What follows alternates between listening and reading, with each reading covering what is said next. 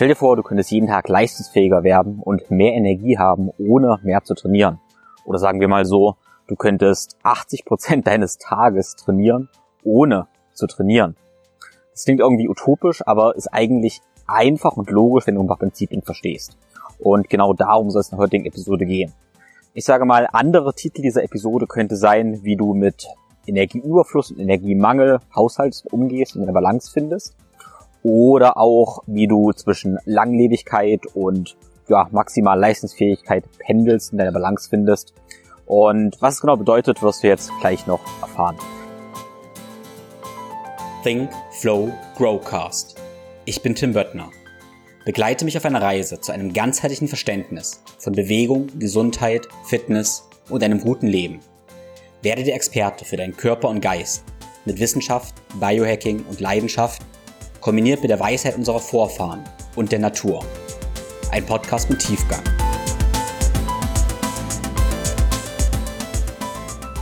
Ich denke, das Prinzip, was ich hier erläutern werde, ähm, einerseits ein bisschen mit Wissenschaft, andererseits mit ganz, ganz vielen praktischen Takeaways und ja, wie du das in dein Lebensstil integrieren kannst, ähm, halte ich für unglaublich wertvoll und Deshalb ist die Episode so wichtig, weil wenn du das verstehst, denke ich, hast du den Schlüssel zur ja, maximaler Fitness, aber auch Langlebigkeit in der Hand. Äh, du hörst vielleicht so ein paar Hintergrundgeräusche, vielleicht den kleinen Bach. Das liegt einfach daran, dass ich draußen bin, dass ich gerade spaziere, weil in vielen Episoden sage ich immer, hey, äh, während du den Podcast hörst, dann lad ihn runter auf dein Handy, geh dabei spazieren, beweg dich und tu dir was Gutes, ja, weil Bewegung ist einfach wichtig, das weißt du. Und deshalb habe ich mir gedacht, okay, warum mache ich das nicht auch? Warum kann ich nicht auch zu Hause ein bisschen laufen? Ähm, einerseits mir was Gutes tun, andererseits stelle ich natürlich ganz klar fest, dass Bewegung mein ja, Gehirn besser arbeiten lässt. Also vor allem, wenn ich dabei noch Natur sehe, nach vorne gucke, sind meine Gedanken viel klarer, ich bin besser drauf, bin konzentrierter, fühle mich besser und ja, wie gesagt, kann besser denken. Und deshalb gehe ich dabei ja einfach etwas spazieren und wir haben praktisch eine, eine Walking Conversation, könnten wir sagen. Genau, also, ähm, wie der Aufhänger des Podcasts ist eigentlich, dass ich oft gefragt werde, hey, du bist ganz schön leistungsfähig, wie viel trainierst du? Und dann stelle ich fest, ja, hm, so viel trainiere ich eigentlich gar nicht. Also klar, ich trainiere wahrscheinlich schon mehr als, als der Durchschnitt, aber so viel und auch wieder nicht. Und dafür bin ich ganz, ganz schön leistungsfähig. Und die Begründung, warum das eigentlich so ist, ähm, ist, dass ich ganz viele Praktiken habe, die meine Leistungsfähigkeit steigern, ohne dass ich direkt trainiere. Sprich, es geht um sowas wie Fasten, um Eisbaden und andere Techniken, wie ich meine Energie steigern kann und die einen, ich sag mal, Crossover-Effekt haben. Okay? Weil da gehen wir mal einen Schritt zurück. Also, wenn wir sagen, wir trainieren und wir sagen einfach mal, wir machen einen 5 Kilometer Lauf, ja, dann müssen wir dafür Energie produzieren. Energieproduktion erfolgt in den Zellen, sprich in deinen Mitochondrien. Ja. Mitochondrien sind die Energie Werke der Zellen, sagt man ja auch immer so. Es geht also schlussendlich um Energie, dass deine Mitochondrien Energie produzieren können. Und das Schöne ist, wenn deine Energie, wenn deine Kraftwerke mehr Energie produzieren können, bist du leistungsfähiger. Und ob sie diese Energie, ähm, wie du das trainierst, die Energiegewinnung, das ist gar nicht so entscheidend. Natürlich ist das immer spezifisch. Wenn du Bestzeit 5 Kilometer Lauf haben möchtest, solltest du auch die 5 Kilometer Lauf ähm, trainieren. Wenn du aber andere Praktiken findest, um den Zellen zu trainieren, wirst du auch besser im 5-Kilometer-Lauf werden. Okay? Also, wir wollen beispielsweise mal über Fasten und Kälte sprechen und wie du also durch Fasten zum Beispiel deine Zellen trainieren kannst, Energiegewinnung in die Zellen steigern kannst und damit im 5-Kilometer-Lauf besser wirst. Ja? Aber auch andersrum funktioniert das Ganze natürlich. Falls du jetzt auch noch nie gefastet hast, dann werden wir auf jeden Fall feststellen, wenn du allgemein viel Sport machst und sehr leistungsfähig bist, was ja Laufen, Kraft, was auch immer angeht, wirst du wahrscheinlich auch im Fasten eine einfachere Zeit haben, weil deine Zellen viel besser Energie produzieren können, also auch wenn du keine Nahrung hast. Und das ist eine ziemlich coole Sache. Vermutlich wirst du auch besser mit Kälte umgehen können, weil auch in der Kälte ist es ist ziemlich wichtig, dass deine Zellen auch da noch Energie produzieren können. Und wenn deine Energieproduktion besser funktioniert, weil du das im Training trainiert hast, werden sie auch ähm, in der Kälte praktisch mehr oder besser Energie produzieren können. Okay? Ich denke, das ist logisch. Ähm, und das heißt dann wieder auch, wenn wir jetzt an Arbeiten denken, an Produktivität, an Job oder was auch immer ähm, du so machst, überall brauchst du Energie. Ne? Deine Gehirnzellen äh, brauchen auch Energie, dein ganzer Körper braucht Energie, sprich auch deine Energiegewinnung für dein Denken, für dein Arbeiten wird besser, wenn du leistungsfähiger Mitochondrien hast. Das heißt, Training, Krafttraining, Ausdauertraining ist nicht nur gut für deine 5 Kilometer Zeit oder für dein 1 M Bench Press, sondern auch für, ja, deine Produktivität auf Arbeit. Gleiche gilt für, ja, Fasten oder Kälte. Auch das ist nicht nur gut, um ein bisschen Fett zu reduzieren oder resilienter zu werden, sondern auch für deine Produktivität auf Arbeit. Aber auch für emotionale Stabilität und so weiter, weil Klar, überall brauchst du einfach Energie. Ich denke, das ist ziemlich logisch. Energie ist das, was uns antreibt, egal was du machst, egal was du bist, was du, ja, was deine Profession ist. Genau. Und dann kommen wir jetzt mal zum springenden, springenden Punkt, wie Energie eigentlich, ja, funktioniert, produziert wird, wie du Energie trainieren kannst. Und vielleicht denkst du, okay, wenn ich Energie, ja, haben möchte, muss ich Energie zuführen. Also ich esse Kalorien. Kalorien sagen wir ja hier ist so eine Energiewährung und ich esse Kalorien und dann kommen die Kalorien an und ich habe mehr Energie. Ähm, wenn wir auf dem Training sprechen, wollen wir eigentlich genau das Gegenteil machen. Okay? Also stell dir vor, du deine Mitochondrien kriegen immer externe Energie zugeführt. Ja? Und dann haben sie ja eigentlich keine Notwendigkeit zu sagen, hey, ich habe gerade wenig Energie, ich muss irgendwie stärker werden, sondern was wir eigentlich machen wollen, ist ja unsere Mitochondrien, unser System zu stressen, also gerade Energie zu entziehen, damit dein System, deine Mitochondrien sagen, okay, ähm, ist gerade doof, ich muss bisschen effizienter arbeiten und das ist natürlich den Trainingsreiz. Also wir erzeugen einen Energiemangel durch verschiedene Maßnahmen, zu denen wir noch kommen und dann sagt dein Körper, okay, ich muss effizienter werden, er produziert neue Mitochondrien und wird letztendlich leistungsfähiger. Okay? Und das ist wahrscheinlich eine der größten Misskonzeptionen, denke ich. Ähm, sozusagen, okay, wenn ich mehr Energie haben will, muss ich mehr Energie zuführen. Das geht vielleicht akut, aber als Trainingseffekt mittel- und langfristig ist das eher eine ziemlich schlechte Idee. Aus dieser Logik, die ich gerade erklärt habe, ähm, ist, denke ich, ziemlich klar, dass du einen Energiemangel brauchst als Trainingseffekt für dein, für mehr Energie letztendlich. Ja, also das kommt bis zum ganz, ganz logischen Schluss, dass ein Stress, Energie, Stress stark macht, letztendlich. Ja? Das ist ein Trainingseffekt. Und was wir letztendlich mit offensichtlicherweise mit Ausdauer oder Krafttraining äh, machen, ist ja genau Energiestress zu erzeugen. Beispielsweise nimmst du ein Gewicht, schmeißt das durch die Gegend und stresst deine Zellen oder deine Muskelzellen, alles Mögliche. Ähm, verschiedene Mechanismen spielen da eine Rolle. So stark, dass ähm, ein Energieloch entsteht, ein Energiesog entsteht und dadurch passen sich die Zellen an auf verschiedene Mechanismen. Einerseits klar, die Mitochondrien vermehren sich, ähm, aber natürlich auch äh, ja, werden deine Muskeln wachsen. Deine Glykogenspeicher werden sich ausweiten und so weiter und so fort. Ja? Und diesen Effekt können wir auch durch andere Energiemangelzustände erzeugen.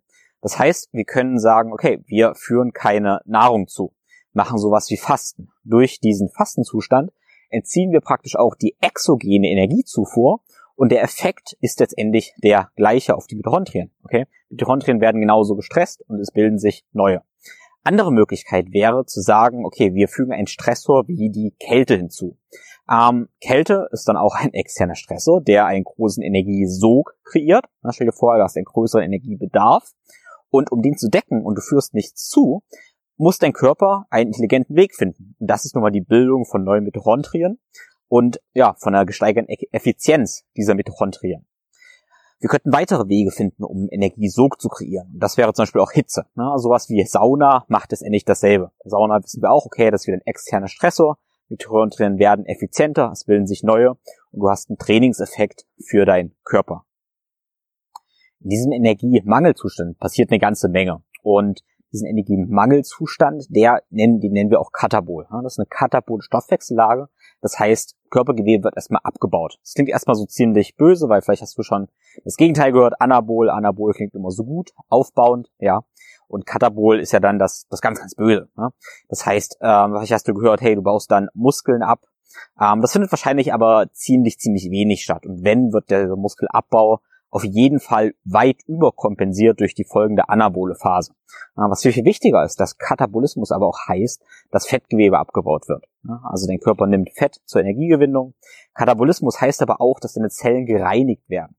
Weil du kannst dir vorstellen, du hast in deinen Zellen ständig auch ja, Zellteilung, es entsteht DNA und auch kaputte DNA. Und diese kaputte DNA wird abtransportiert äh, und das nennen wir zum Beispiel auch Autophagie. Genauso werden aber auch kaputte Mitochondrien abtransportiert. Ja, das ist normal, dass die kaputt gehen und durch diese katabole Stoffwechsellage wird der ganze Zellschrott ausgeräumt. Ja, also kannst dir vorstellen, dass dieser Energiemangelzustand damit eigentlich die zelluläre Müllabfuhr auf den Plan ruft und den ganzen Zellschrott wegtransportiert, die Zellen reinigt. Und das ist was ziemlich, ziemlich Gutes. Vor allem, wenn wir vom Thema zum, äh, von Langlebigkeit sprechen. Ja. Wenn du immer nur diesen anabolen Zustand bist, hast du also nie die Müllabfuhr, die den ganzen Zellschrott ja überhaupt mal abtransportiert. Und ja, das Gegenteil, also die anabole Stoffwechsellage, die ist, das ist der aufbauende Zustand. Ähm, klingt ja erstmal immer so ziemlich gut, okay, weil du denkst, hey, du kannst dann wieder Muskeln aufbauen und das ist auf jeden Fall so. Allerdings wird alles Mögliche aufgebaut. In der anabolen Stoffwechsellage baust du auch wieder Körperfett auf und äh, letztendlich findet mehr Zellteilung statt. Und Krebs klingt immer so ziemlich böse. Krebs ist nun mal irgendwie auch böse, aber ähm, Krebs sind letztendlich einfach mutierte Zellen und wir wissen ganz einfach auch, dass Krebs logischerweise dann gefördert wird, wenn mehr Zellen sich ähm, ja teilen. Das heißt, wenn du immer in einer aufbauenden anabolen Stoffwechsellage bist, dann steigt auf jeden Fall auch die Wahrscheinlichkeit, dass immer mehr Krebszellen entstehen. Ja, mehr mehr Zellteilung und letztendlich ist ein statistische, ein statistisches Problem. Irgendwann entstehen auch Krebszellen. Ja. Das heißt, wir brauchen immer diese Balance aus dieser katabolen und der anabolen Stoffwechsellage. Und jetzt kannst du dir mal überlegen, ob du denkst, hey, hm, das sollte vielleicht so 50-50 sein. Ähm, ja, vielleicht kommt dir das irgendwie balancemäßig vor. Aber ich kann dir sagen, wir können davon ausgehen, ähm, dass wir ursprünglich eigentlich eher so eine Zahl zwischen 80-20, von 80-20 hätten. Also wir hätten so 80 Prozent des Tages, wo wir uns eher in der katabolen Stoffwechsellage befinden und nur so 20 Prozent des Tages, wo wir uns in der anabolen, also ja, ich soll mal eher sagen, na regenerieren will ich nicht sagen, in der aufbauenden Stoffwechsellage befinden. Ähm, genau, ich habe jetzt Regeneration gesagt und war jetzt ein bisschen, bisschen vorsichtig schon. Weil Regeneration klingt ja erstmal so wie Aufbau. Andererseits habe ich ja auch gesagt, in der Katabolstoffwechsellage reinigen sich deine Zellen. Also insofern ist auch die katabole Stoffwechsellage eine, ja, eine regenerative Phase. Ob du dich eher in dem Energieüberschuss oder Energiemangelzustand befindest, hängt natürlich auch sehr, sehr stark von der Ernährung ab. Und nicht nur, ob du überhaupt was isst, sondern auch, was du isst. Ja? Und dafür schauen wir uns mal das Ganze auf zellulärer Ebene an. Und du musst jetzt nicht alle Begriffe merken, aber so, dass du es einfach mal gehört hast. Ja? In der katabolen Stoffwechsellage, sprich den Energiemangel, wird der Zellschalter, das sogenannte AMPK, aktiviert. Und wenn wir dann wechseln in die anabole Stoffwechsellage, dann wird das sogenannte mTOR, der mTOR-Pfad, aktiviert oder auch mit Million Target of Rapamycin. Ja? Und jetzt die Frage, wie wir das Ganze aktivieren. Und den mTOR-Pfad, sprich den aufbauenden Pfad, aktivieren wir letztendlich durch eine Insulinausschüttung. Und Insulin wiederum wird aktiviert durch eine Kohlenhydrataufnahme, aber auch durch eine Proteinaufnahme. Das ist ganz, ganz entscheidend. Also Kohlenhydrate und Protein. Auf was für Proteine oder was für Aminosäuren wir damit meinen, gehe ich gleich nochmal ein. Aber im Grunde jede Form von Kohlenhydraten und Protein triggert erstmal den anabolen Signalweg. Ähm, das heißt für dich wiederum, wenn du in dem Moment, wo du Kohlenhydrate, aber auch Protein isst, stoppst du damit die Autophagie. Ja, bist also eher oder gibst dein Körper das Signal eines ja, Energieüberflusses. Und was letztendlich den ähm, anabolen Pfad nicht aktiviert, sind Fette. Ja, das heißt, du kannst theoretisch, theoretisch auf diese Argumentation auch Fette essen, ohne den AMPK-Pfad, also den katabolen Pfad, zu verlassen. Und dahinter steckt zum Beispiel auch die Logik eines Bulletproof Coffees. Ja, vielleicht hast du davon gehört, dass manche Leute, ich mache das auch ganz gerne, am Morgen einen Bulletproof Coffee trinken. Das heißt, ein Kaffee mit Fett. Ohne anderes Zeug dran. Ja, also nur mit Fett. Und das hat den Vorteil, dass wir einerseits durch das Koffein den ganzen Stoffwechsel anregen, andererseits durch das Fett nicht wirklich die Autophagie hemmen. Wir haben also weiterhin Autophagie.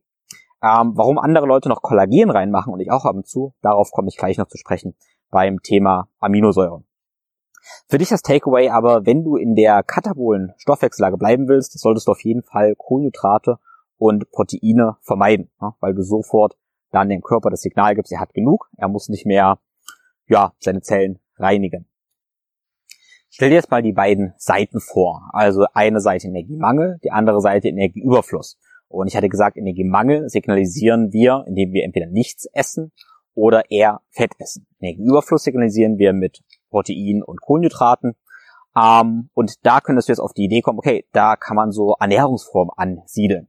Sprich, wenn wir nur Fett essen würden, wären wir auf diesem Extrem der Ketogen-Diät. Ketogen-Diät heißt, ich esse sehr, sehr viel Fett und eigentlich keine Kohlenhydrate und auch sehr, sehr wenig Proteine. Und deshalb würde ich den ganzen Tag eigentlich Fett verbrennen. Und auf der anderen Seite letztendlich könnte der, ich sag mal, Bodybuilder, der Kraftsportler sein, der super viel Muskelaufbau will und den ganzen Tag Kohlenhydrate und Protein isst. Ähm, das muss ja gar nicht Zucker sein, sowas. Ne? Das kann ja auch wirklich sein Reis mit Hühnchen den ganzen Tag sein, weil er möglichst viel Proteinsynthese haben möchte und damit möglichst viel Muskelaufbau und möglichst viel Regeneration. Ja. Der hat natürlich dann das Problem, dass er eigentlich nie in diesem regenerierenden Zustand ist und die Symptome sehen wir tatsächlich ziemlich, ziemlich oft. Also stell dir jetzt mal einen, ja, sag mal Stereotypen Bodybuilder vor, der sieht doch oft ziemlich entzündet aus, hat oft auch nicht die beste Haut, ähm, weil der ganze Körper ständig auf Aufbau, Aufbau, Aufbau läuft, was oft auch Entzündungen begünstigt. Wenn wir uns den anderen, aber das andere Extrem anschauen, den Ketarier, sag ich mal, ne, der die ganze Zeit eigentlich gar keine Kohlenhydrate isst, der ähm, ist halt ständig in diesem Abbauprozess und hat eigentlich zu wenig Aufbau. weil auch das brauchen wir. Wir brauchen den Wandel. Also beides ist in meiner Welt nicht gut. Wir wollen eigentlich wieder zwischen diesen beiden Extremen wechseln und ja, bewusst dazwischen wechseln zu den richtigen Zeitpunkten. Und vielleicht kannst du ja schon denken, was zu den richtigen Zeitpunkten heißt, ähm, wann das Ganze Sinn ergibt. Und ich halte das so, dass ich zuerst möglichst viel Energiestress kreiere und als Superkompensation nach diesem Energiestress ähm, wieder den Energieüberfluss hervorrufe. Okay?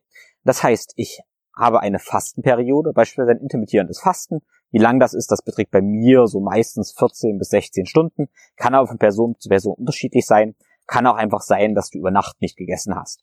Am nächsten Morgen beispielsweise würde ich noch trainieren oder auch spazieren, mich bewegen ähm, und habe dadurch einen Energiesog kreiert, den könnte ich noch vergrößern, beispielsweise mit Eisbaden. Und dann hat mein Körper natürlich einen sehr, sehr großen Energiesog. Und wenn ich dann wechseln möchte in den anabolen, in den anabolen Pfad, dann würde ich eine Mahlzeit essen mit einer ganzen Menge Kohlenhydrate, eine ganze Menge Protein und mein Körper saugt diese ganze Nahrung praktisch auf. Okay? Und ich wechsle praktisch von dieser extremen katabolen Stoffwechsellage in die extreme anabole Stoffwechsellage. Und das ist genau das, was wir für einen gesunden Stoffwechsel wollen. Wenn wir ein extrem, wenn wir auch viel trainieren einfach und einen sehr großen Energiesog haben, uns dann aber ketogen ernähren und gar nicht in diesen anabolen Stoffwechsel gehen, dann geben wir unserem Körper eigentlich nicht das, was er natürlich eigentlich bräuchte und kriegen sicherlich mittel- und langfristig Probleme. Weil klar ist, durch diese katabole Stoffwechsellage, durch den Energiemangel, erzeugen wir auch einen Stress. Stress macht uns stark, aber akuter Stress macht uns stark. Ne? Und das ist noch ein ganz, ganz wichtiges Prinzip jetzt. Stress sollte immer akut sein, dann macht er uns stark. Wenn Stress chronisch ist, dann haben wir ein Problem. Das heißt, ständig nur in diesem Stresszustand zu sein, ähm, ja, macht uns irgendwann schwach. Das heißt, wir dürfen nach diesem Fasten letztendlich auch fressen, also wieder zwischen den beiden Extremen wechseln. Das Schöne ist, wir wissen auch, dass wir nach dieser Energiemangelphase viel sensitiver sind für die Energieüberflussphase. Das heißt, ähm, in meinen eigenen Instrumenten beispielsweise, das heißt Experimenten in meinem eigenen Lebensstil, habe ich es auch gemessen, dass ich gut und gerne nach einer Fastenphase von, sagen wir, 16 Stunden und einem Training tatsächlich 200, 250 Gramm Kohlenhydrat auf einmal essen kann, wenn ich das Gefühl habe, ich brauche das, habe einen kurzen Blutzuckeranstieg und danach fühle ich mich immer noch Bombe, also kein Abfall oder sowas. Wenn ich die gleiche Mahlzeit aber essen würde, okay, das ist ziemlich viel Kohlenhydrate, ähm, aber wenn ich auch eine Menge Kohlenhydrate essen würde und ich hätte vielleicht nur vier Stunden gefastet, also was wir ja gar nicht als Fasten bezeichnen können, hätte also keinen Energiemangel, würde ich mich wahrscheinlich nach dieser Mahlzeit furchtbar fühlen, weil die ganze Kohlenhydrate, die ich zu mir nehme, nicht bedarfsgerecht sind. Okay? Sie werden nicht gebraucht. Kannst du dir so vorstellen, dass du schüttest irgendwas in den Blutbahn rein, aber die Muskeln können das nicht wieder rausziehen und die überschüssigen Kohlenhydrate, die wirken einmal entzündlich, Also es kommt zu sogenannten AGES, Advanced Glycemic, ähm, Glycemic End Products. Ich hoffe, das war jetzt richtig. Also es Entzündungen in der, in der Blutbahn. Ähm, genau, und zu allen möglichen Problemen. Also das Prinzip, was dahinter steckt, evolutionär gesehen, ist immer verdiene dir deine Kohlenhydrate durch einen Energiemangel. Und an dieser Stelle gibt es da mal einen kleinen Ausflug in das Thema Langlebigkeit versus maximale Leistungsfähigkeit. Und das ist ein ja, Kontextthema, was in meiner Ansicht nach oft nicht richtig differenziert wird. Weil wir lesen sehr, sehr oft äh, von wegen, du solltest drei, vier, fünf Mahlzeiten essen, immer mit ja, Kohlenhydraten, Protein für die maximal schnelle Regeneration. Und da wird dann auch gesagt, ja, das ist gesund und was gesund ist, das ist auch gut für ein langes und gesundes Leben. Okay.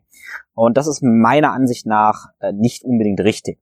Weil so ein Protokoll kann sehr, sehr sinnvoll sein, wenn ich ein Sportler bin und sage, ja, ich möchte mich maximal schnell regenerieren. Ich trainiere sehr, sehr viel und möchte maximal schnell Muskeln aufbauen.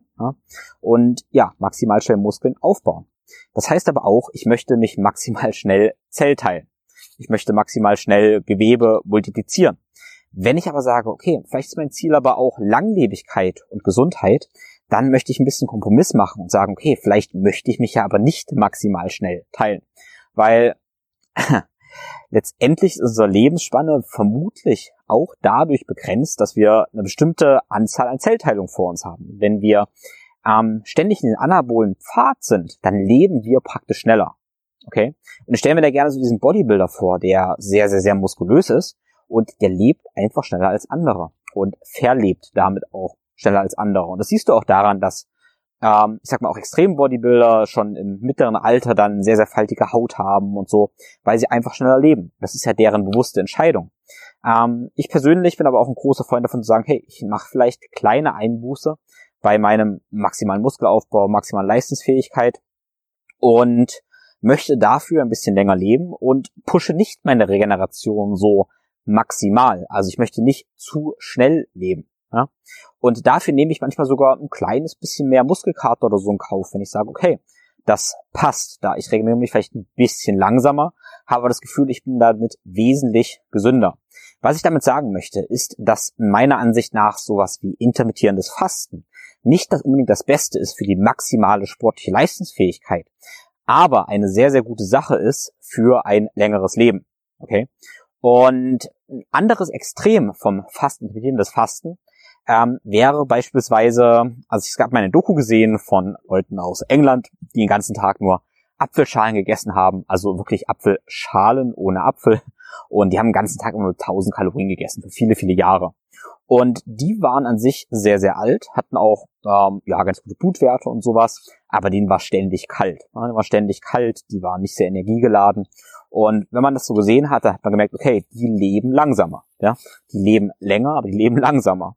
Und das ist natürlich dieses andere Extrem zum schnelllebigen Bodybuilder ähm, oder zum schnelllebigen Leistungssportler, ähm, wo ich, wo ich sage, okay, das ist natürlich auch nicht so schön, weil dann habe ich ja weniger Energie in meinem Leben. Ich lebe vielleicht langsamer, aber lebe auch nur 50 Prozent. Auch das möchte ich nicht. Und den Kompromiss, den ich am idealsten finde, ist das intermittierende Fasten mit ja, Aufladephasen. Mit der Praxis, dass ich beispielsweise sagen kann, okay, ich habe meine Fastenphase von, sagen wir einfach mal, 14 bis 16 Stunden pro Tag. Meine erste Mahlzeit des Tages besteht vielleicht bei mir in meiner Praxis sogar auch nur aus ähm, Fett und Protein, nicht aus Kohlenhydraten. Die kannst du natürlich hinzufügen, wenn du sie für deine Konstitution mehr brauchst. Und am Abend lade ich mich mit Kohlenhydraten auf. Also am Abend gerne 100 bis 200 Gramm Kohlenhydrate ähm, und habe mein abendliches Kohlenhydrat-Refeed, so dass ich praktisch meine abendliche Regenerations-Energieüberflussphase einleite, aber am Tag in der Energiemangel in der katabolen Phase war und so das Beste aus beiden Welten kombinieren. Ähm, ganz wichtig jetzt, das ist meine Praxis, die für mich sehr, sehr gut funktioniert. Äh, das kann für dich auch völlig anders sein. Für mich persönlich funktioniert es auch sehr, sehr gut, wenn ich nicht jeden Abend Kohlenhydrate esse, sondern teilweise zwei, drei, vier Tage ohne Kohlenhydrate gestalte und ich merke sehr, sehr gut, wann ich das Ganze wieder brauche und wann mich das Ganze so sehr stresst, dass ich eher ja, schlapp und müde werde. Und das ist ein ja, Selbstexperiment, was man, was man gerne machen kann, was durchaus auch Spaß machen kann. Aber ich hoffe jedenfalls, dass du das Prinzip verstehst, dass dieser Wandel sehr, sehr wichtig ist. Ich hatte vorhin schon mal Aminosäuren angesprochen und praktisch Eiweiße. Und hatte ja erstmal gesagt, dass Aminosäuren, Proteine eigentlich immer erstmal den mTOR-Pfad triggern. Und das stimmt nur so halb. weil es gibt Proteine, die diesen mTOR, den aufbauenden Pfad, mehr triggern und andere, die ihn weniger triggern. Die triggerndsten Aminosäuren sind die sogenannten BCAAs. Die hast du vielleicht schon gehört, die Branch-Chained Amino Acids, weil die auch von, ja, ich sag mal, in der Bodybuilding-Welt ziemlich beliebt geworden sind, um ja, Muskelaufbau zu fördern und aus vielen anderen Gründen. Und Leucin, eine der BCAAs, ist so die Aminosäure, die das größte Potenzial hat, diesen mTOR-Pfad zu, zu triggern, also zu aktivieren.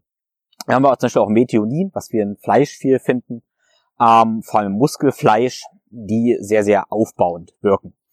Und wir haben wiederum andere Aminosäuren, die diesen Effekt eigentlich fast gar nicht haben. Und dazu zählt beispielsweise Glycin. Ja, Glycin könnten wir jetzt einfach so nehmen. Ähm, Glycin ist sehr, sehr viel in Kollagen drin, sprich in Bindegewebe. Und das triggert wiederum den mTOR-Pfad kaum.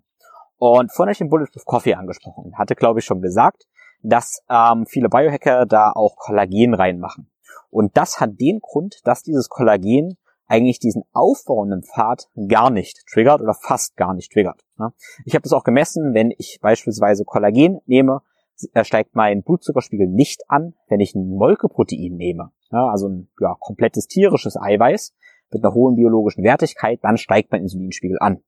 Also, wenn wir Bulletproof Coffee mit Fett und ähm, Kollagen oder auch Glycin einfach nur trinken, dann wären wir weiter in dem Autophagie-Modus und tun letztendlich unserem Bindegewebe trotzdem was Gutes. Also das ist durchaus eine sehr, sehr sinnvolle Praktik, die einerseits wissenschaftlich Sinn ergibt, die ich andererseits auch gemessen habe und die, ja, wirklich funktioniert.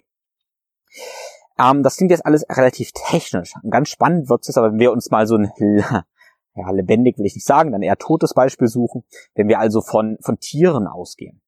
Und wenn man Aminosäurenprofile von verschiedenen Fleischstücken ähm, im Tier praktisch analysiert, dann kommt man zur interessanten Erkenntnis, dass Muskelfleisch ähm, ein Aminosäureprofil hat, was allgemein den aufbauenden mTOR-Pfad sehr, sehr stark triggert. Ja. Wenn wir jetzt eigentlich relativ logisch erstmal vom Fett, fettigeren Fleisch ausgehen, Fett, habe ich ja gesagt, das hat kein großes Potenzial, den mTOR-Pfad zu triggern, aber auch vom Bindegewebe, was ja viel Kollagen hat, dann hat praktisch also die fettigen, bindegewebsartigen Stücke viel weniger Potenzial, den Aufbau im Pfad zu triggern, sondern es sind eher gut, ich sag mal wieder äh, plakativ gesagt, für die Langlebigkeit. Und ganz spannend ist jetzt, dass so ein Tier, wenn wir sagen, wir würden jetzt ein ganzes Tier essen, ja ein ganz gutes Verhältnis hat aus Knochen, Knochenmark, Bindegewebe, Fett und Muskelfleisch. Und die Natur hat das nämlich ziemlich, ziemlich schlau eingerichtet. Ja, also stellen wir uns vor, wir wären Jäger und Sammler, essen ein ganzes Tier, dann haben wir eine gute Balance aus dem Muskelfleisch, was ja sehr anabol eher und dem eher neutral wirkenden Bindegewebe und Fett. Und damit haben wir, wenn wir dieses Tier essen, eine gute Balance für uns geschaffen. Okay, jetzt kommt natürlich der Mensch auf die Idee, mh, hm, nee, Bindegewebe ist zäh, will nicht kauen. Ähm, Fett schmeckt auch nicht, will auch nicht kauen ist doof. Ich züchte Tiere, die ganz, ganz viel Muskelfleisch haben, ganz, ganz wenig Fett haben und esse sowieso nur das Rinderfilet oder die muskulöse Hühnchenbrust. Und damit schneiden wir uns natürlich ins eigene Fleisch, ähm, weil wir dadurch natürlich ähm, wieder nicht diesen Langlebigkeitsaspekt haben, sondern ähm, nur diesen aufbauenden Pfad. Also wir haben letztendlich wieder, ja, die Natur wollten wir verarschen, aber die Natur zeigt uns eigentlich wieder einen Stinkefinger. Die hat das schon ganz schlau eingerichtet und wir haben es wieder ignoriert. Ähm, das heißt, die Konsequenz, auch aus tierethischer Sicht übrigens, bin ich der Meinung, dass wir, wenn, ganze Tiere essen sollten. Sprich also auch Organfleisch, ähm, Knochenmark, Bindegewebe und halt auch das Muskelfleisch und nicht zu viel Muskelfleisch. Und das sehen wir natürlich, dieses Muster sehen wir auch, wenn wir sehr, sehr gesunde Kulturen angucken. Also kein indigenes Volk würde auf die Idee kommen, ähm, ja, diesmal Tierreste wegzuschmeißen, was wir als Reste bezeichnen würden, um nur das Muskelfleisch zu essen. Natürlich würden die das ganze Tier essen. Und ja, das in diesem Sinne, das solltest du auch tun. Ich finde es immer faszinierend, wenn man sich diese, ja, Sachen in der Natur anguckt und feststellt, wie, wie logisch und einfach eigentlich alles ist. Und wir Menschen immer wieder auf die Idee kommen, die Natur austricksen zu wollen. Und ja, uns damit eigentlich selber wieder austricksen. um jetzt den Bogen mal wieder zum Anfang zu äh, spannen. Ich hatte ja gesagt, äh, eines der Themen ist eigentlich, wie du mehr trainierst oder mehr zu trainieren. Und die Implikation daraus ist jetzt, dass du dir wahrscheinlich denken kannst, dass du nicht nur durch Ausdauer und Krafttraining mehr Energie in deinen Zellen haben kannst, also leistungsfähiger werden kannst, sondern auch durch andere Stressoren, ähm, die du ja einfach so implementieren kannst, ohne etwas zu tun. Und ich finde, darin liegt die Magie des Fastens. Ja? Weil letztendlich können wir fasten. Sagen wir einfach mal, wir essen erst um zwölf, die erste Mahlzeit. Und dabei müssen wir nichts tun. Also wir haben eigentlich sogar mehr Zeit, weil wir ja nicht essen. Und wir können ganz normal arbeiten und einfach ganz normal leben. Das heißt, wir haben ein metabolisches Training, ohne zusätzliche Zeit zu brauchen. Sogar noch, um Zeit zu sparen. Und das sind eigentlich fast so gut zu wahr zu sein. Ähm, das Einzige, was wir dafür brauchen, ist ein bisschen, ja, Wille. und ja, vielleicht auch die Offenheit, damit mal rum zu experimentieren. Aber es ist eigentlich was ganz, ganz, ganz Natürliches. Wir nennen diese Praktiken, Praktiken auch Exercise Mimetics, sprich wir mimen Übungen, also wir mimen Training. Und weiteres Exercise Mimetic wäre zum Beispiel die Kälte, sprich die kalte, äh, kalte Dusche oder das Eisbad am Morgen oder am Abend oder was auch immer. Ich persönlich finde es ziemlich sinnvoll, das Ganze auch in der Fastenperiode zu machen. Sprich, wenn ich schon im Energiemangel bin, auch noch ein Eisbad hinzuzufügen oder wie gesagt die kalte Dusche. Wir wissen, dass das Eisbad viel, viel bessere Effekte hat als die kalte Dusche. Wahrscheinlich auch einfach, weil mehr Haut da abgedeckt wird als durch die paar Spritzer bei der Dusche. Trotzdem bin ich ein Fan der kalten Dusche, weil A, sie mir einfach unglaublich gut tut und weil ich am Morgen sowieso dusche und weil du wahrscheinlich am Morgen auch duschst. Okay? Also, und das, was wir, wenn wir sowieso duschen, dann können wir halt auch gleich kalt duschen. Ein anderer Stressor wäre die Sauna. Also Sauna macht letztendlich genau das Gleiche. Wir stressen unseren Körper extrem. Da werden Hitzeschockproteine produziert, die weitreichende Effekte haben, auf die ich gerne in einer Episode mal eingehen kann. Ähm, auch auf die Effekte des Eisbades gehe ich gerne mal ein, auf die Praktiken. Aber letztendlich kannst du dir vorstellen, als Exercise Mimetic simulierst du deinem Tra äh, Körper ein Training. Und das finde ich eine wirklich großartige Nachricht. Und jetzt spanne ich auch in den Bogen, warum ich sage, hey, so viel trainiere ich eigentlich gar nicht und doch bin ich leistungsfähig und dann wieder merke, okay, ich trainiere doch eine ganze Menge. Wenn jedes Eisbad und auch jeder Saunagang und jedes Fasten ein Training ist, also ein Exercise Mimetic, dann trainiere ich ja doch ständig. Und damit habe ich nicht drei, vier, fünf Trainingseinheiten in der Woche, sondern ich habe plötzlich 20, 30 Trainingseinheiten in der Woche. Oder eigentlich fast mein ganzes Leben damit eine Trainingseinheit. Wie gesagt, ohne zu trainieren. Ich persönlich habe auch sehr, sehr gute Erfahrungen damit gemacht, meine Trainingseinheit noch in das Fastenfenster zu legen.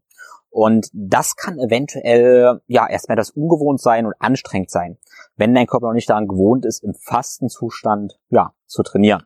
Also, einmal könntest du natürlich denken, okay, ich habe gar keine Kohlenhydratspeicher, ich habe keine Kohlenhydrate zur Verfügung. Wie kann ich dann trainieren? Wenn ich aber am letzten Abend zum Beispiel Kohlenhydrate gegessen habe und einen Kohlenhydrat-Refeed gemacht habe, dann sind meine Kohlenhydratspeicher zum gewissen Maß gefüllt. Okay, wir können davon ausgehen, dass wir unseren Muskelspeicher haben von irgendwas zwischen 500 und 700 Gramm und dass wir auch Leberspeicher haben von ungefähr 100 bis 200 Gramm ähm, Glykogen. Ja, das heißt, du hast auf jeden Fall Kohlenhydrate da, um zu trainieren. Und auch wenn diese Kohlenhydratspeicher entleert sein sollten, dann hast du wahrscheinlich eine ganze Menge Körperfett. Man sagt so bei Männern ungefähr, wenn du noch so acht bis zehn Prozent Körperfett hast, oder sagen wir mal über zehn Prozent Körperfett, hast du sicherlich auch genug Körperfett, um darauf zurückgreifen zu können. Ja? Und das heißt, dein Körper hat auf jeden Fall eigentlich genug Energie. Die Frage ist ein bisschen, ob dein Körper das auch nutzen kann. Weil wenn du es nicht gewöhnt bist, in diesem Fastenzustand auf deine Kohlenhydratspeicher zurückzugreifen oder auch auf deine Fettspeicher, ähm, und praktisch keine exogene Zufuhr an Kohlenhydraten zu haben. Exogen heißt von außen, also sprich deine Banane vor dem Training und ein Kohlenhydratshake während des Trainings, dann hast du wahrscheinlich ein Problem, weil dein Körper das erst lernen muss. Und das ist so, ja, ich würde mal sagen, die dunkle Zeit, durch die du gehen solltest, um metabolische Flexibilität zu trainieren. Metabolische Flexibilität heißt, dass du halt auch ohne exogene Zufuhr deiner körpereigenen Speicher benutzen kannst und dabei nicht nur Kohlenhydrate nutzen kannst, sondern auch Fett. Und wie gesagt, diese Flexibilität musst du wahrscheinlich erst herstellen.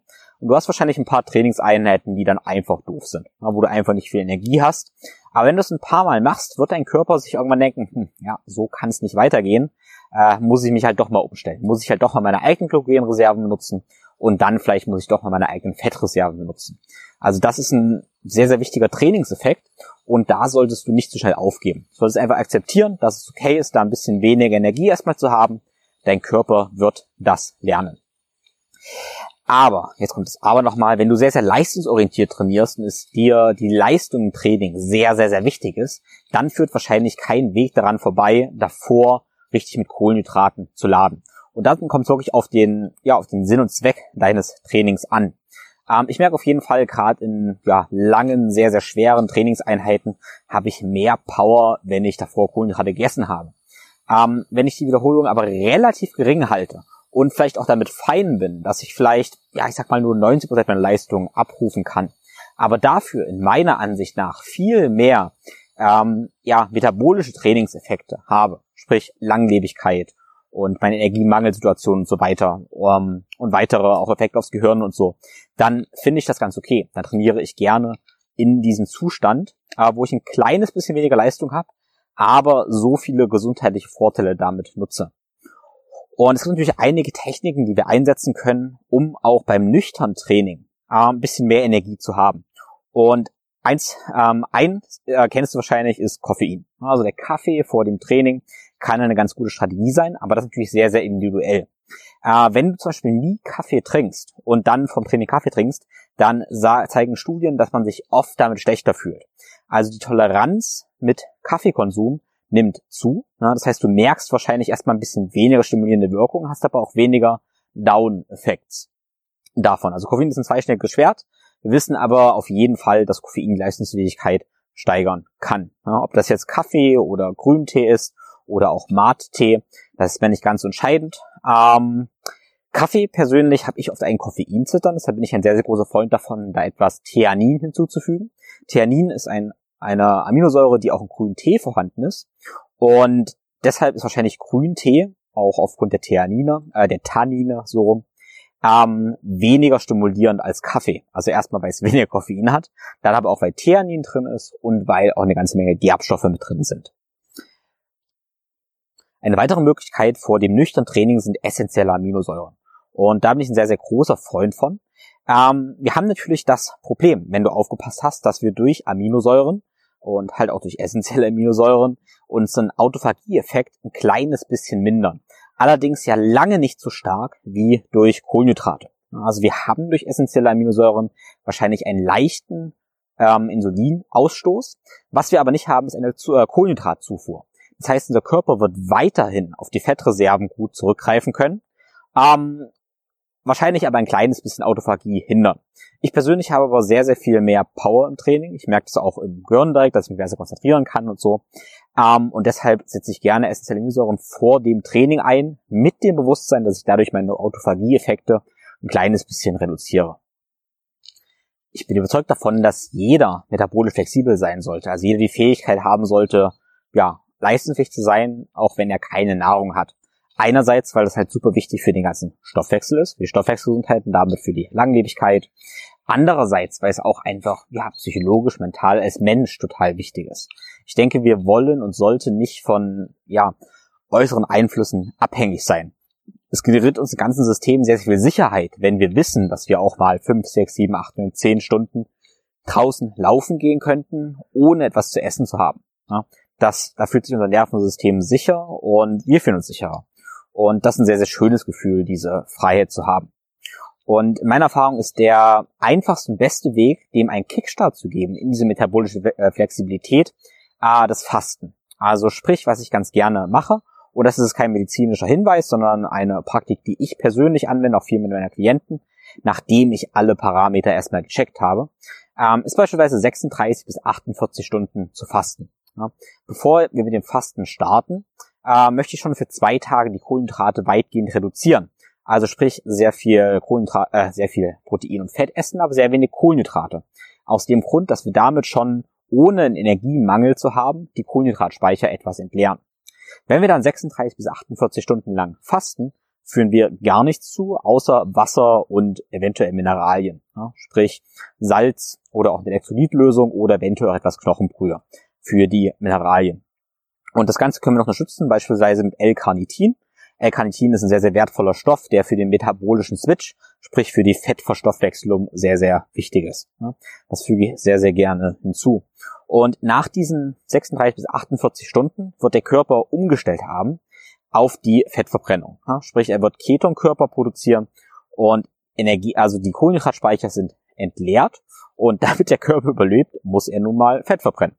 Und an diese Fastenphase können wir dann noch zwei, drei Tage anschließen, wo wir weiterhin sehr, sehr wenig Kohlenhydrate essen und weiter auf Fettzufuhr laufen. Und nach dieser Phase ist die Wahrscheinlichkeit sehr, sehr hoch, dass der Körper dann in intermittierenden Fastenphasen sehr viel besser ähm, ja, mit der Nahrungsabstinenz umgehen kann. Und ja, also dieser Kickstart funktioniert oft sehr, sehr gut, um letztendlich die Praxis des intermittierenden Fastens ja, langfristig, mittelfristig zu implementieren. An dieser Stelle nochmal ein kleiner Disclaimer. Intermittierendes Fasten ist nicht für jeden gut und es gibt klare auch Kontraindikationen. Ah, das heißt auf jeden Fall erst mit deinem Therapeuten, Arzt oder Coach absprechen.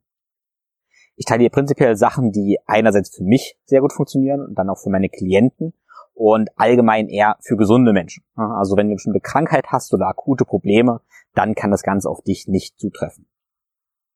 Gut, dann summa summarum. Also, die gute Nachricht ist jetzt. Wenn du mal keine Zeit hast fürs Training, sprich du schaffst nicht zum Laufen oder nicht zum Krafttraining, auch nur für zwei, drei Tage nicht, dann kannst du immer noch andere Trainingseinheiten wählen, wie Fasten oder die kalte Dusche.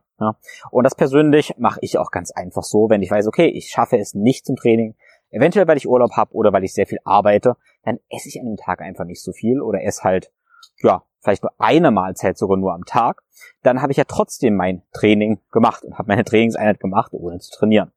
Das ist eine gute Nachricht. Wenn du das Ganze maximieren willst, dann gebe ich dir gerne die Routine anhand, die ähm, Ben Greenfield Strike, Stroll and Shiver genannt hat. Und so gestalte ich eigentlich, ich würde mal sagen, hm, vier bis fünf Tage ungefähr in meiner Woche. Was heißt das? Also nach dem Aufwachen gibt es erstmal ein großes Glas Wasser, ähm, ja, eine Prise Salz und eine kalte Dusche. weil das macht mich einfach sehr munter und ich habe meinen Kältereiz schon mal gesetzt. Danach bewege ich mich und das kann sein, dass ich eine Mobilitätsroutine mache oder auch ein kurzes Krafttraining. Aber jetzt kommt das oder, wenn ich beispielsweise einfach schon früh arbeiten muss, ähm, dann lebe ich einfach nur. Bewegung kann auch heißen, ich laufe auf mein Steharbeitsband ähm, am Rechner oder ich ja, jogge meinen Arbeitsweg oder was auch immer. Es muss nicht immer ein formelles Training sein, Hauptsache irgendeine Form von Bewegung. Genau. Und ähm, dann irgendwann mittags gibt's das Essen. Ähm, du kannst natürlich das kalte Bad auch später nehmen, aber wichtig sind letztendlich die Elemente, dass du dich vor der ersten Mahlzeit bewegt hast, gefroren hast und die erste Mahlzeit praktisch verdient hast. Genau. Und wenn du das irgendwie relativ flexibel implementierst, dann verspreche ich dir, äh, wirst du einen super gesunden Stoffwechsel haben und ganz, ganz, ganz viele Probleme werden sich lösen. Genau, Thema Kaffee am Morgen vielleicht noch kurz ansprechen. Ähm, ich probiere kein Kaffee zu trinken innerhalb der ersten 90 Minuten. Probieren heißt, dass es Ausnahmen gibt. Manchmal trinke ich doch einen Kaffee, wenn ich sage, ich mache direkt nach Aufstehen wirklich ein Krafttraining, was vielleicht einmal die Woche vorkommt, dann trinke ich gerne wirklich direkt nach dem Aufstehen Kaffee, obwohl ich weiß, dass es nicht optimal für meine Hormonproduktion ist. Weil ähm, Aufstehen tun wir, weil wir Cortisol ausschütten. Das ist unser Stresshormon. Und wenn wir jetzt nach dem Aufstehen aber direkt Kaffee trinken würden, dann würden wir wieder exogen was zuführen, wo wir Cortisol produzieren. Das heißt, der Kaffee fördert unsere Cortisolproduktion und senkt damit unsere körpereigene Cortisolproduktion. Damit wir also aufstehen aus ähm, unseren biologischen Rhythmus einhalten, unseren zirkadianen Rhythmus, sollten wir nach dem Aufstehen erstmal warten, bis sich unsere Cortisolproduktion selber reguliert, unser Körper das Ganze selber macht um ja nicht zu interferieren mit der exogenen Zufuhr von Kaffee und praktisch einem exogenen Cortisol-Trigger. Das heißt, der gute Rat wäre dann 60 bis 120 Minuten nach dem Aufstehen mit dem Kaffee zu warten oder natürlich sogar gar keinen Kaffee zu trinken. Hör da ein bisschen nicht rein. Ähm, ich liebe Kaffee. Kaffee ist großartig. Ähm, Kaffee ist ein Droge. Kaffee macht abhängig. Das weißt du, das weiß ich. Und ja, ich denke, da sollten wir alle unsere Mitte finden. Gut, ich hoffe, du konntest aus dieser, ja, ich sag mal, eher lockeren Unterhaltung oder diesem lockeren Dialog einiges mitnehmen. Ähm, ich hoffe, das Rauschen des Baches, mein ja, Laufen, mein, ja, vielleicht mein Geatme war nicht zu nervig. Ähm, ich hoffe, du warst auch ein bisschen draußen und hast vielleicht gerade den 10.000 Schritte gemacht oder den 20.000 Schritte gemacht und vielleicht hast du auch gefastet und deinem Stoffwechsel was Gutes getan. Und wenn du es jetzt noch nicht gemacht hast, dann nimm es dir vor, das morgen zu machen und ja, das gehörte, gelernte gleich morgen in die Taten zu setzen. Ich würde mich sehr, sehr freuen, wenn du mir ein Feedback hinterlässt, also mir einfach mal schreibst, was du für Praktiken hast, um deinen Energiestoffwechsel zu trainieren. Und selbstverständlich weiß ich, dass diese Maßnahmen, die ich aufgezählt habe, nicht erschöpfend waren. Ich habe dir ein paar Einblicke gegeben.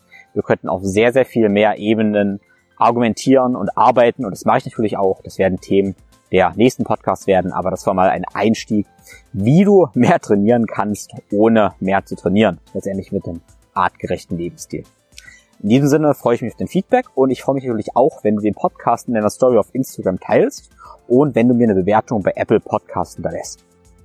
Genau. Und falls du dich jetzt fragst, wie du das Ganze in den Alltag integrieren sollst, dann stehe ich dir natürlich als Coach zur Seite.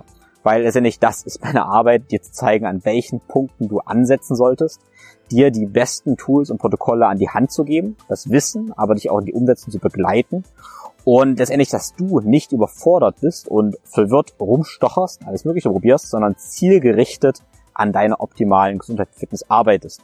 Egal ob du Büroathlet bist, Alltagsheld, ja, Supermama oder Leistungssportler. Ja. Was uns verbindet, ist, dass wir neugierige, offene Menschen sind, die ihr Potenzial entfalten wollen. Also, wenn du darauf Lust hast, dann schreib mir eine Nachricht und wir machen ein unverbindliches Beratungsgespräch. So, nun, ohne viele weitere Worte, wünsche ich dir eine wunderschöne Woche.